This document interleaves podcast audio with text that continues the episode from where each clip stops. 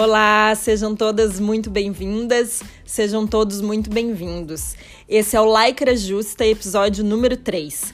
Eu sou Larissa Juque, atleta velejadora de Florianópolis, velejo em diversas classes de monotipo e também da vela oceânica. E hoje estamos aqui para falar de um assunto super interessante, que é a carreira da mulher na vela oceânica. Por quê? Se sabemos que a vela no Brasil é majoritariamente masculina no geral, na vela oceânica, isso se demonstra como uma verdade mais forte ainda, principalmente se formos olhar para a vela oceânica de alta performance e profissional. E por que, que a gente está trazendo esse tema? É, como eu já falei, a vela ela é majoritariamente masculina e a, na vela oceânica eu acho que a gente enxerga essa verdade mais forte. Porque na vela de monotipo a gente tem aí o Optimist, que tem muitas meninas, a gente tem a vela jovem, a gente tem a vela olímpica, que até para 2024 vai virar igualitária no número de classes masculinas e olímpicas. Vela oceânico, a gente vê que é um pouco diferente essa realidade. É, a maior parte, principalmente falando de vela profissional ou de alta performance, né? A gente vê que a maior, uma grande parte das mulheres que velejam acabam sendo mais porque ah, acompanha o marido que tem um barco e vai ali mais para passear e não é porque realmente ama a vela e porque é uma velejadora e que traz uma performance. Né?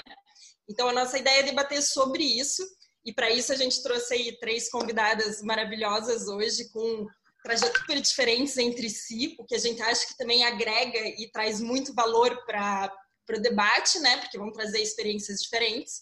Então, eu vou apresentar elas Vamos começar pela Martine Grael, nossa medalhista olímpica e medalha de ouro na, na Rio 2016 e participante da última Ocean Race, né, regata Volta ao Mundo.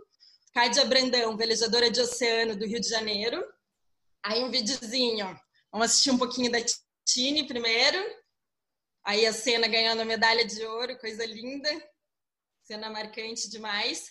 E umas imagens da Tine durante a Ocean Race que ela estava numa equipe que tinha duas mulheres, a Cádia aí, campeã da antiga Sailing Week, campeã de algumas Rolex Cup, velejadora de oceano, velejando já 70 aí planando, e a Renata Belotti, velejadora de São Paulo, velejadora de diversas classes, mas principalmente snipe e vela oceânica, campeã sul-americana de match race e campeã brasileira de snipe.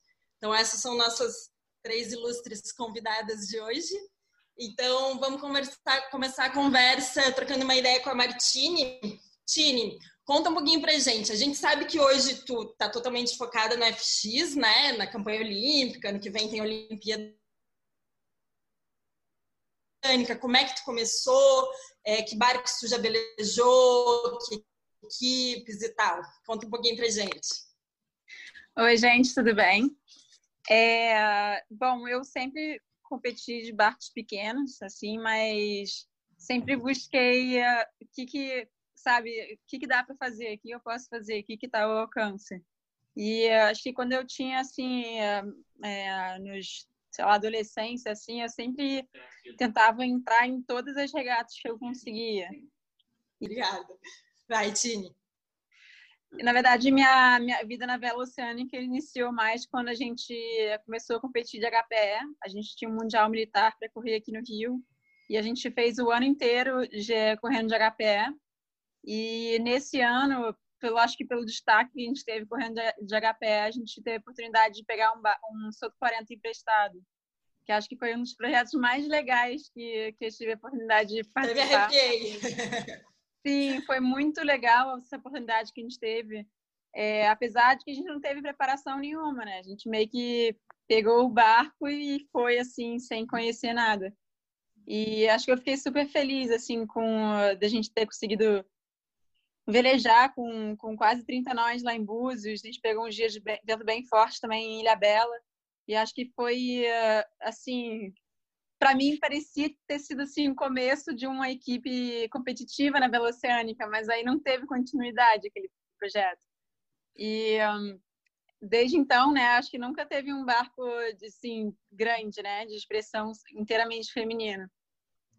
Mas depois que eu ganhei a Olimpíada, a gente fiquei nessa busca, assim, né? Pô, será que tem algum circuito legal que, que eu possa entrar e correr?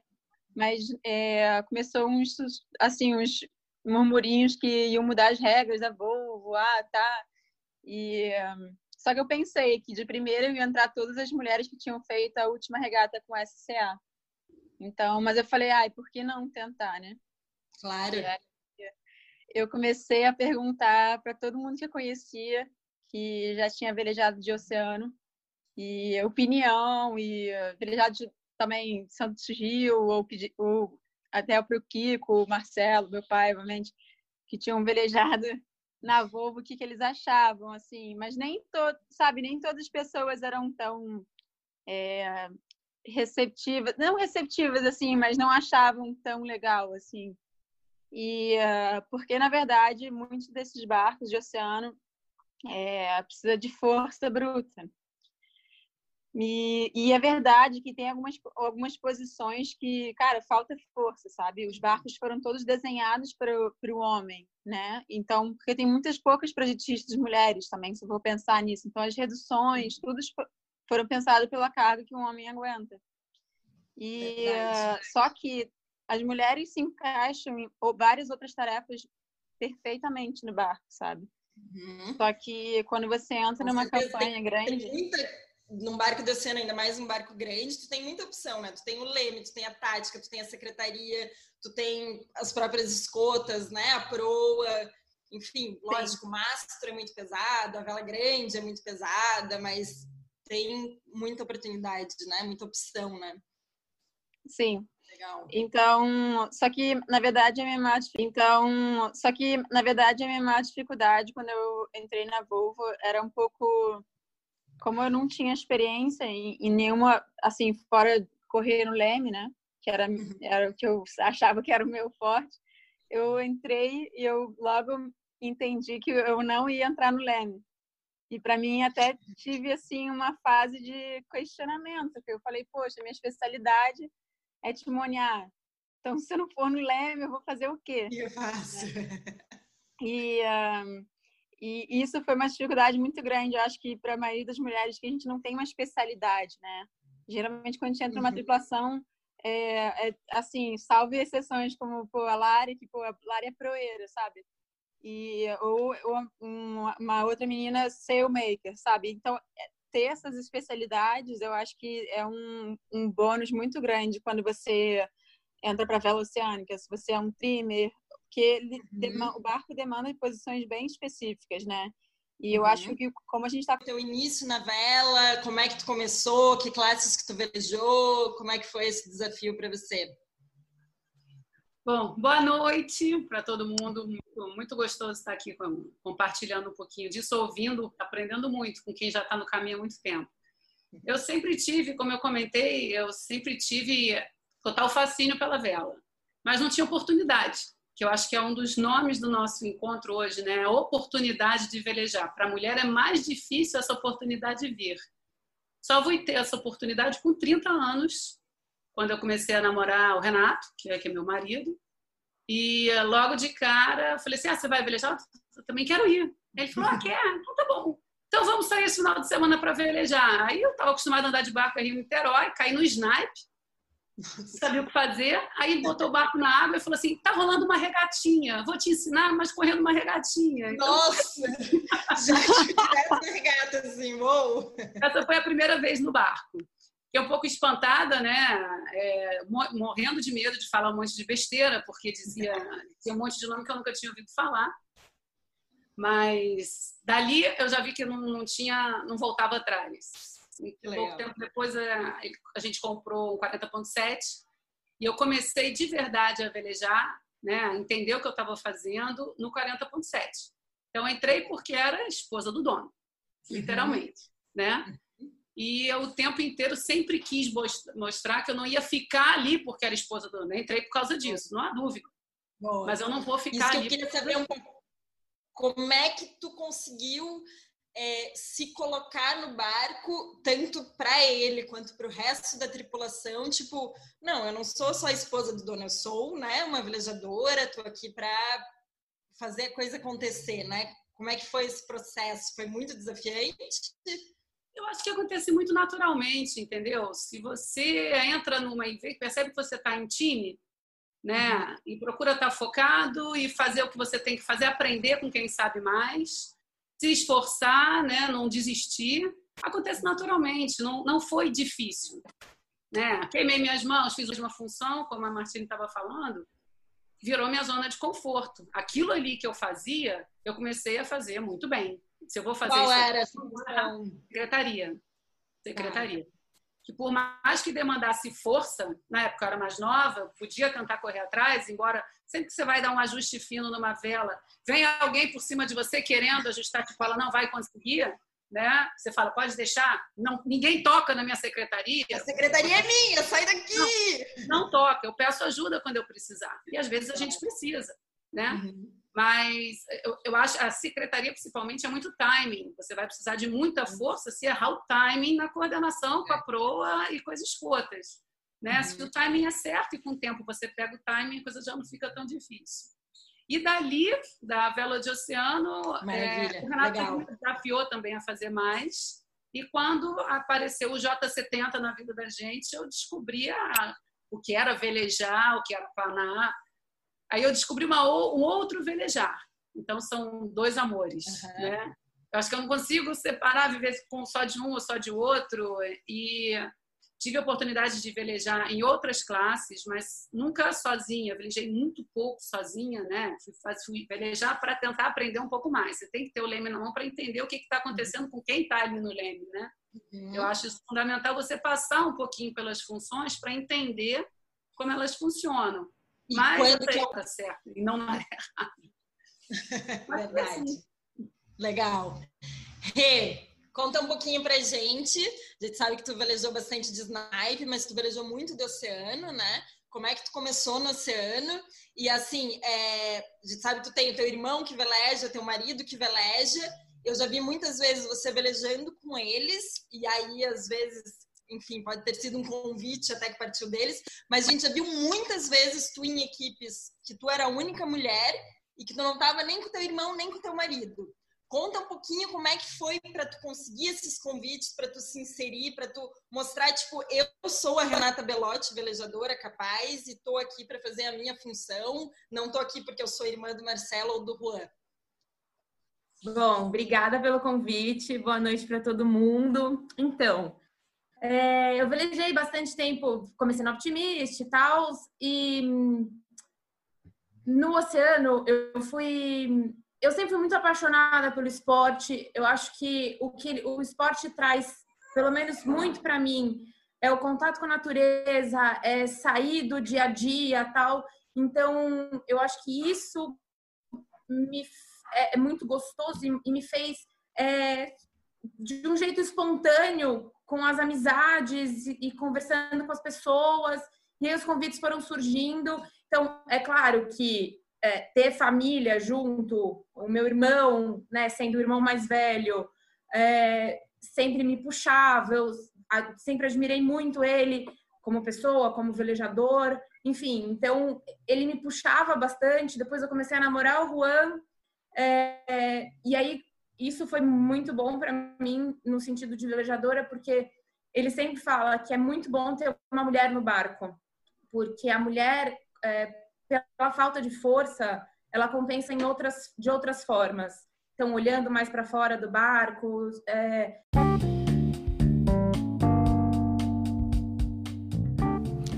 Esse é o Lycra Justa, eu sou a Larissa Juque e hoje estamos conversando sobre a carreira da mulher na vela oceânica com as convidadas Martine Grael, Cádia Brandão e Renata Belotti. No próximo bloco, ainda vamos debater e conversar muito sobre diferenças entre homens e mulheres na vela oceânica, dicas de como conquistar o seu espaço e também uma visão nossa sobre o futuro da vela oceânica.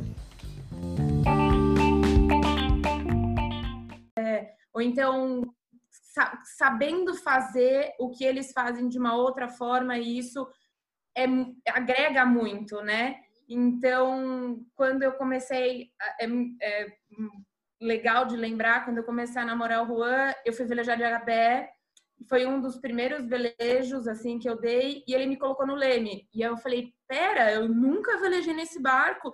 Todo mundo e era super moda, o HPE, o HPE, todo mundo falava do HPE.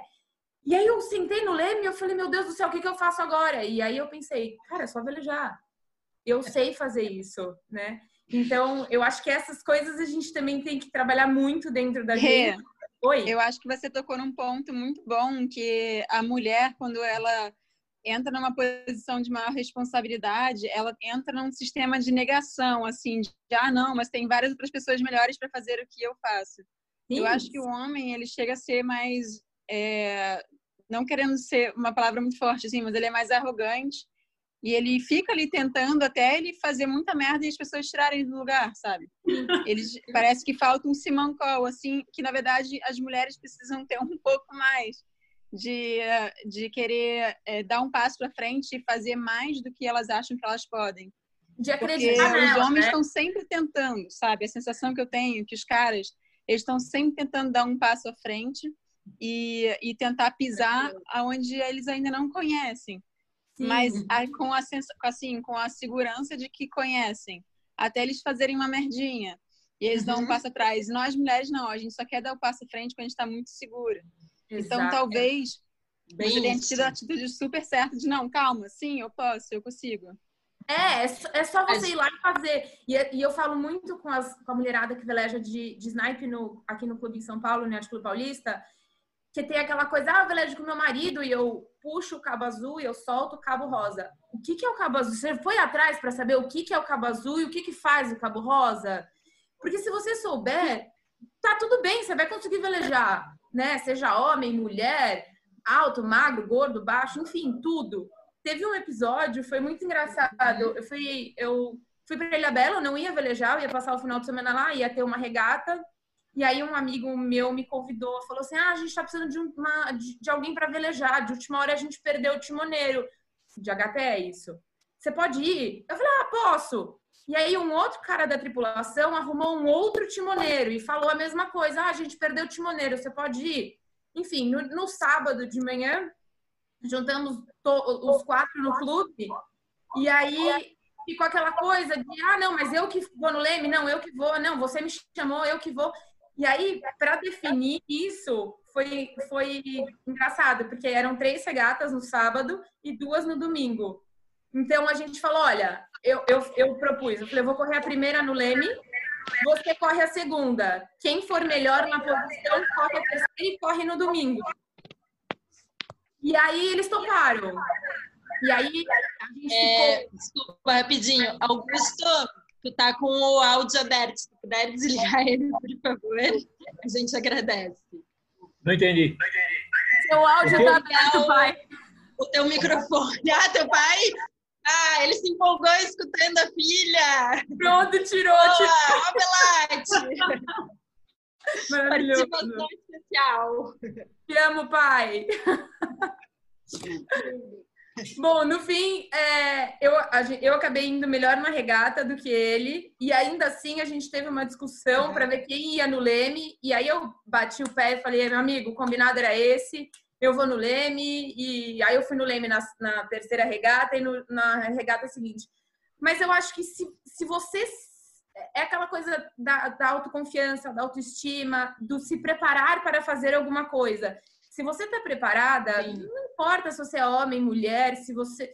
Você tem que se preparar. É isso. Para mim, é esse o ponto. Então, né, falei, falei, Legal. falei, voltando à questão, é, como é que eu conseguia entrar em tripulações, né? Que às vezes eu era a única mulher, tal. Dessa forma, me preparando. Boa. Tem um livro que eu não lembro agora o nome, que eu até estava conversando com a Amanda, com a Martinha e com a Gabi ontem, que fala exatamente sobre isso que a Tini colocou, assim, que a mulher geralmente em tudo na vida, inclusive para vagas de emprego, ela geralmente só se candidata a uma vaga que ela acredita que ela completa pelo menos 85% dos pré-requisitos daquela vaga. E o homem não, se ele completa 20%, ele fala, cara, eu vou lá, entendeu? Aí, ó, ó faça acontecer, a Martinha falou aqui no, no chat, faça acontecer o nome do livro.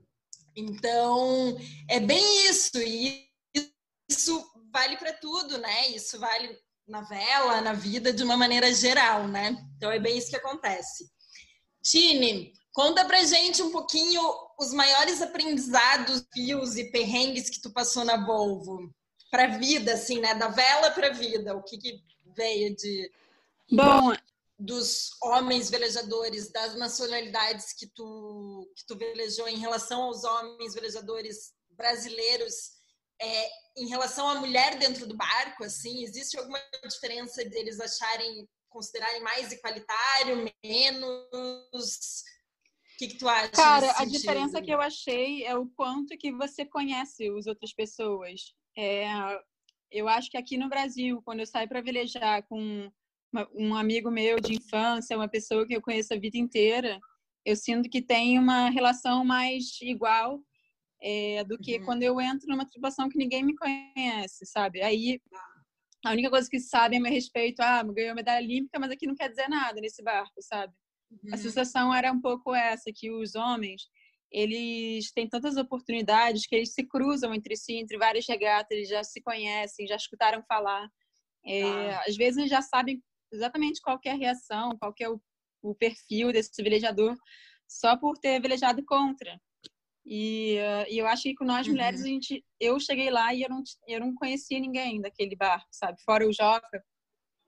Uhum. Então, eu acho que é, essa relação... Conquistar assim, o teu tem... espaço foi mais desafiante, assim. Sim, sim. E uh, no começo, eu no começo não, na verdade na regata inteira eu fiz muito grind, né, que é realmente rodar a manivela. Uhum. E é uma posição que a maioria das vezes é mais fácil você ter uma pessoa mais forte ali, de mais força. Só que, na verdade, os homens, Sim. a sensação que eu tenho é que eles têm, eles acham que é um trabalho é, que diminui eles.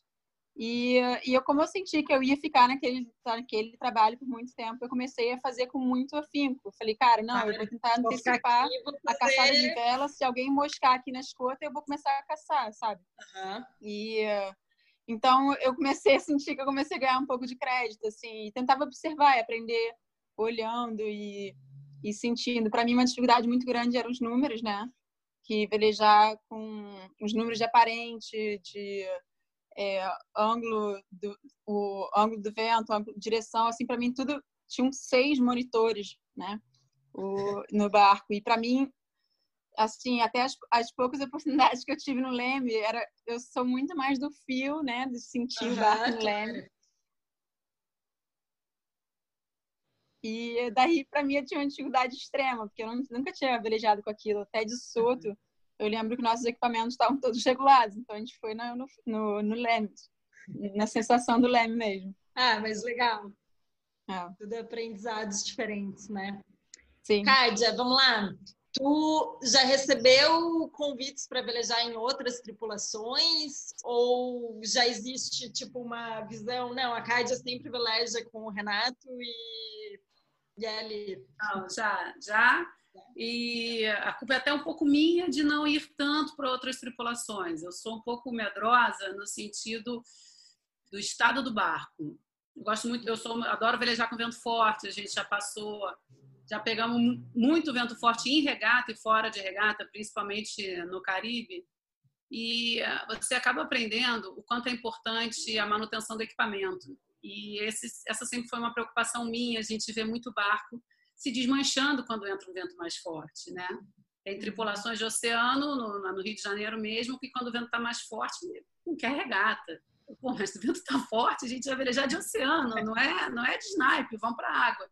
Então, sempre tive um pouco essa preocupação de quem está no leme sabe o que está fazendo e uh, que barco que a gente está velejando. Já pintaram algumas oportunidades e todas as vezes que eu fui foi muito bom. Seja numa tripulação feminina, que foi de J70, aí eu estava familiarizada, porque o J70 é minha casinha também, então eu já estava mais tranquila. E hoje em dia eu já não tenho esses medos que eu tinha no início. Quando você começa a entender um pouco mais, até quando a gente passa perrengue, como a gente passou velejando de Soto, é, quando me chamaram para tripular o Soto, eu falei, eu? No Soto? E aí, quando eu fui velejar, é a mesma coisa que ela tinha dito. Eu falei, gente, mas é muito fácil tripular o Soto. As coisas estão, se as coisas funcionam, você sabe o que está fazendo, é fácil. Uhum. Né? Eu, de início, falei, mas por que eu? Né? E é muito legal você ver quando te chamam, mas principalmente quando te chamam de novo. E quando você faz falta, né? Quando você, você aprende o que você precisa fazer. Então, uhum. aquele de dar a cara a tapa, de arriscar e de estar atento. Eu acho que a Martine usou uma palavra dura, que é arrogância. Posso até colocar como autoconfiança. Os homens são um pouco mais confiantes do que a gente. A gente tem sempre que estar provando o nosso valor, né? Então, é preciso esse, essa injeção de confiança para ir e fazer. Porque se você sabe velejar, você pode velejar em qualquer barco. Se estiver atenta a aprender o mecanismo de um barco, você entra, ainda mais no barco de oceano, você começa a visualizar, você vê onde, onde as coisas, como as coisas estão funcionando, né? Se você não está fazendo a tática, não está no leme, o resto você se adapta, né? O cara, o timoneiro, uhum. eu imagino, né, que ele cai no barco, no leme, tem um desafio diferente, que é o toque. Agora, a, a, manualidade, às vezes a gente é meio peão no barco, e é um fato, não acho feio isso. Como a Tini falou, ah, você trimar, às vezes há quem ache, quem pense o grinder. Ah, não, o cara só faz força. Tem que ter quem faça força, porque se não tiver, o tático pode ser super o, importante. super tático, mas se não tiver quem faça força quando tem que fazer, o barco não vai atingir a velocidade que você é, quer. Na verdade, é, todas as funções são importantes. Você tem que ter a humildade e ao mesmo tempo tem que ter coragem, tem que ter, tem que ser arrojado acreditar em si e fazer. Então, é. sim, várias oportunidades pintadas. Perguntam, ah, mas não, não chamam para correr regata e tal, mas nem sempre as pessoas são chamadas, né?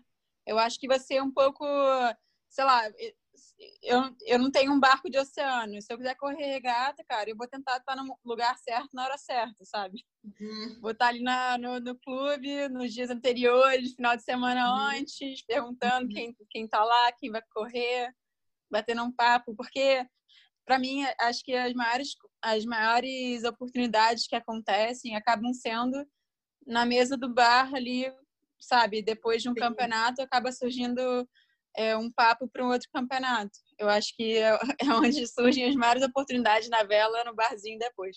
Então, se você não gosta de, de beber, pelo menos toma uma água de coco ali. Mas fica ali no meio, né? Com certeza. É.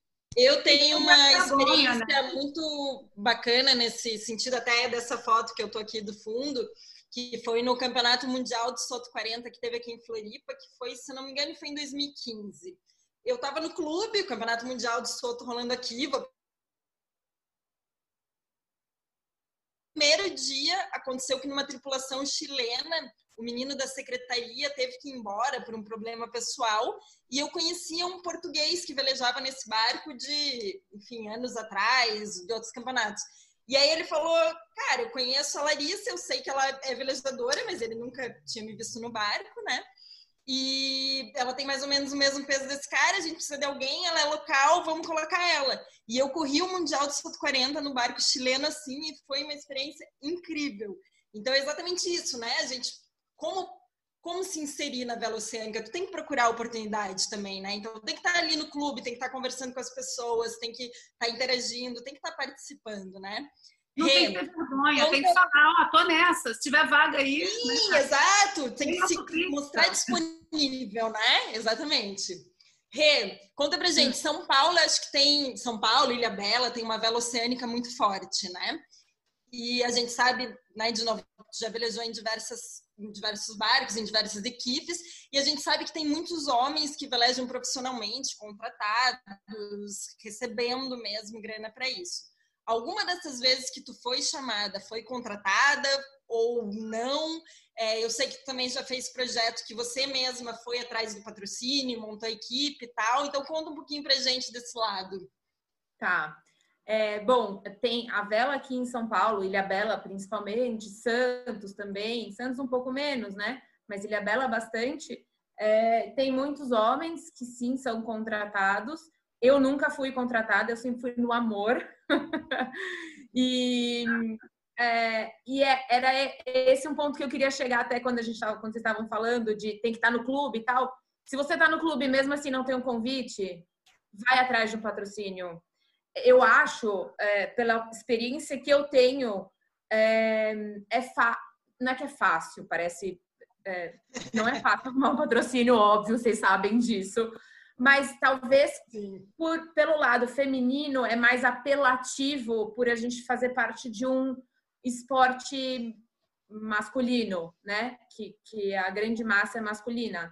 Então é, é difícil, claro, é muito difícil arrumar patrocínio, não é fácil. Também, se alguém quiser, tô brincando, é difícil mesmo, mas estamos é, aqui todas, estamos aqui todas querendo é, assim que acabar essa pandemia, a gente quer voltar.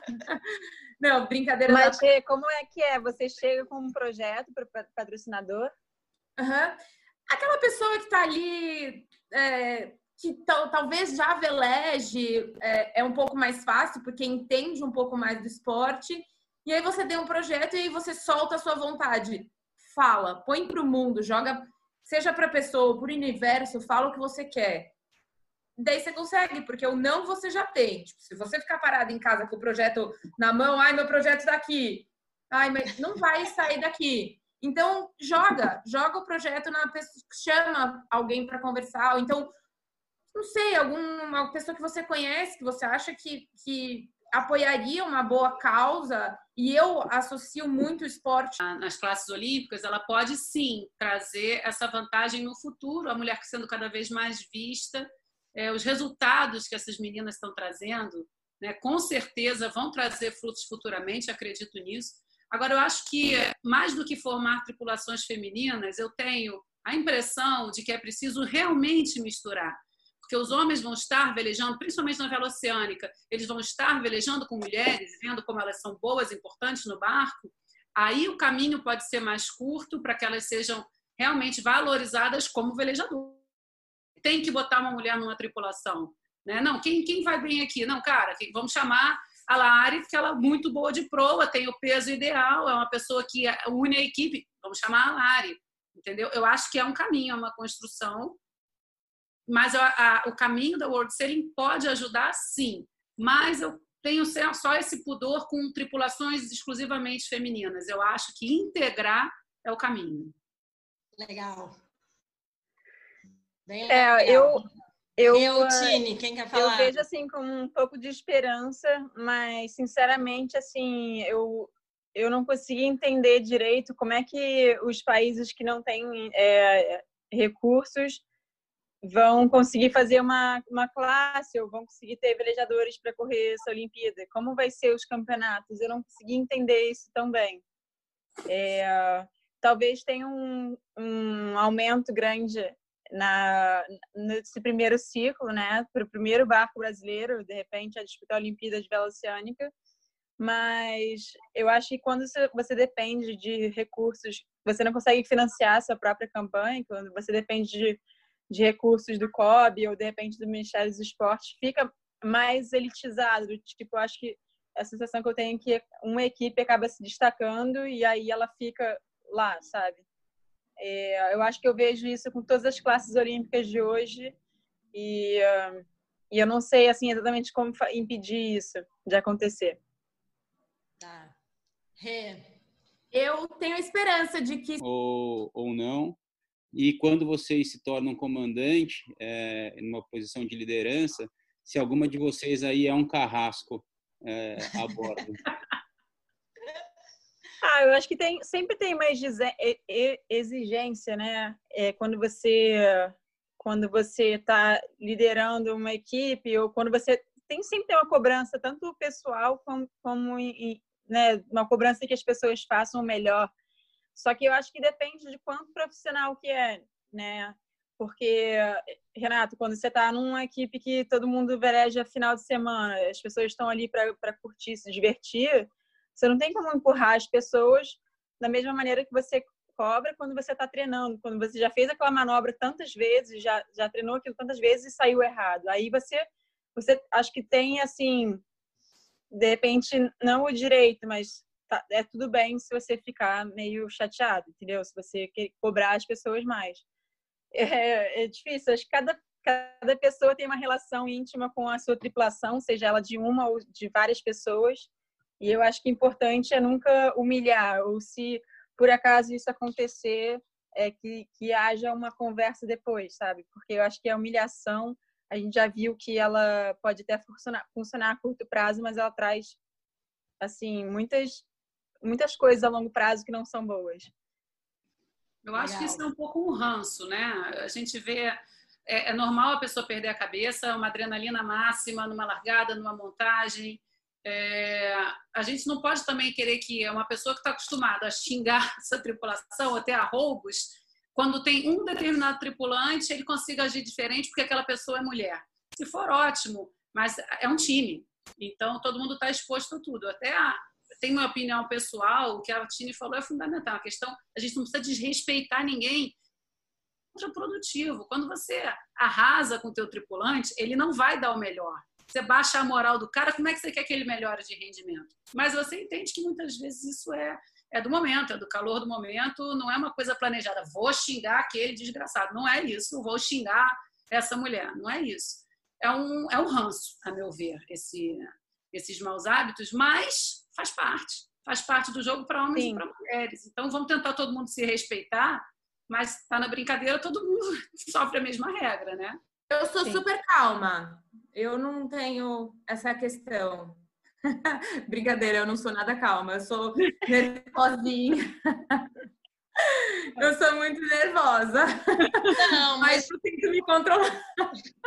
Olá, me dá uma defendida aí. Eu pelejei com a Reno Leme comigo várias vezes e falando de ti, assim, eu sinto que tu puxa, mas tu jamais perde o respeito, sabe? Jamais. Assim. É eu puxar é uma forma muito tranquila, assim. E eu já velejei, enfim, né? Eu já velejei com tantas timoneiras e timoneiros que eu não consigo nem fazer uma lista aqui. E para mim a diferença que eu vejo é isso. É, alguns que realmente nunca perdem a linha, que é muito gostoso de velejar junto, porque te puxam na hora que tem que puxar, mas sempre estamos no time. Alguns que perdem a linha, mas percebem que perderam a linha e assim que termina a regata, chega, troca uma ideia, fala, olha, eu desculpa, eu estava de cabeça quente, eu sei que tu estava fazendo o teu melhor, não sei o quê, beleza também. Agora, tem alguns que perdem a linha e não voltam atrás, acham que não perderam a linha, e aí realmente é muito difícil, é muito difícil. É, eu sei que a minha posição, tipo, proeira é uma das posições que mais toma chicotada, né? Porque é uma cagadinha que tu faz, perdão a palavra, tipo, meu, dá um. né? Acarreta em diversas consequências negativas, assim. Então, cara, a gente escuta muito. É, essa diferença de postura, de maneira de se colocar, faz, é, faz muita diferença para quem tá ali, assim, né? Então, pode puxar, pode às vezes ser mais duro, mas sem perder a linha, né? Pô, eu tô sentindo que essa do Carrasco foi uma indireta. Tem várias pessoas falando aqui, ó, Catine Carrasca contida no final de semana. Eu gostaria de, de escutar de vocês, já de quem já velejou comigo. Lista e participante da Ocean Race de hoje. É, queria que tu desse uma palavrinha rápida e final de um incentivo para as mulheres no geral na vela, algum recado interessante que tu queira dar. Coisa rápida. Bom, acho que o primeiro recado eu já dei, é, que acho que era um pouco disso de tentar aprender com todo mundo, sabe? É, acho que eu aprendi na minha carreira com todos os técnicos que eu tive, com, contra todos os velejadores que eu já competi, você aprende uma coisinha. E acho que isso que é o diferencial para assim, para você, sabe, sempre seguir aprendendo. E uh, e o outro é que, cara, na verdade você você nunca na vela é um é uma a beleza da vela é que você nunca vai saber o suficiente, sabe? Sempre vai ter uma coisinha para você melhorar. E uh, essa busca pela perfeição é contínua, né? Você começa como um livro em branco, começa escrevendo, né? Como montar uma boia, como e assim eu comecei e cara, na optimista eu era muito ruim mesmo, assim, eu fechava raia. As primeiras regatas que eu corri, eu estava tão atrás que eles tiraram a boia do popa e eu virei direto para a chegada e, e, e, cheguei. E meu pai, filha, mas você não montou uma boia. Eu falei, pô, mas eles tiraram a boia. ai, ai. Enfim, e quando eu entrei para vela, eu Legal. fui, né? Eu passei 420, 470. E quando eu comecei na, na vela olímpica, na 470 com a Isabel, foi muito, o buraco era muito lá embaixo, assim, a vela profissional É, e eu acho que as pessoas às vezes dão uma titubeada ali, né? Porque a competição é muito, muito assídua, mas assim, a experiência ela vem com o tempo, com tentativa e erro. Na verdade, você precisa errar muito para conseguir para conseguir aprender, né? E, e espero que vocês não precisem errar tanto. É isso. Show de bola. Meninas, que participaram, obrigada mais uma vez pela presença de vocês. A gente fica muito contente em ter essa união feminina na vela. Vamos seguir juntas. E é isso, gente. Continuem acompanhando a gente. Vamos seguir fazendo isso aqui que tá lindo demais. E liguem suas câmeras para dançar com a gente agora. Não me deixem aqui sozinha, hein? Beijos! Beijo, obrigada, galera. Valeu! Esse foi o Lycra Justa, episódio número 3. E aí, gostou? Então, que tal nos acompanhar também no Instagram e no nosso canal do YouTube? Envie suas dúvidas, comentários e sugestões. Vamos juntas, todas somos Lycra. E até o próximo podcast. Tchau!